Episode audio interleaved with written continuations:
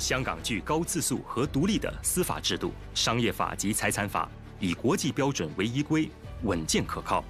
能保障金融市场的各项交易、投资和企业财富。全球各地的家族都有一个共通点，就是希望资产可以得到保护和传承。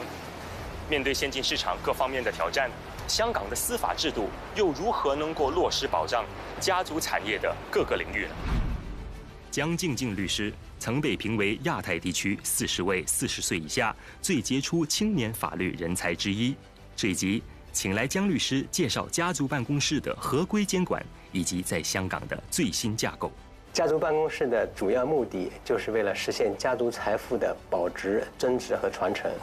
因此完善的法律和法治环境啊是选择设立家族办公室的首要考虑因素之一。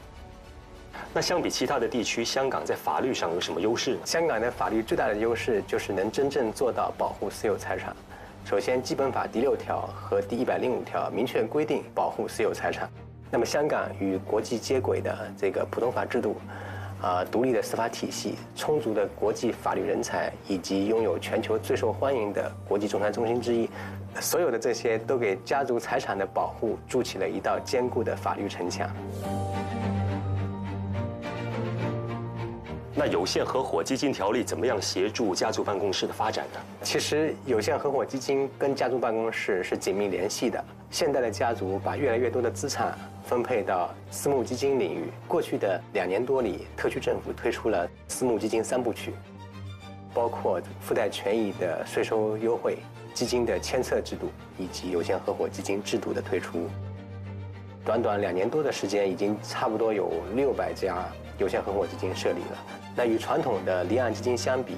有限合伙基金成本很低，监管很宽松，所以这就给这个家族办公室提供了一个很好的投资工具。那对于家族办公室未来在香港的发展，您有什么看法呢？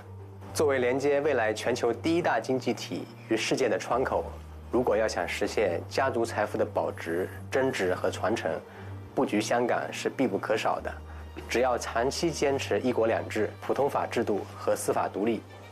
香港必然会成为家族办公室领域一枝独秀的东方明珠。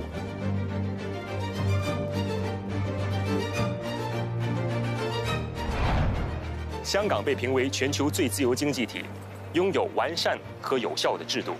资金进出受法律保障，国际投资者也能够依循一套熟悉又容易掌握的法律，可谓尽显优势。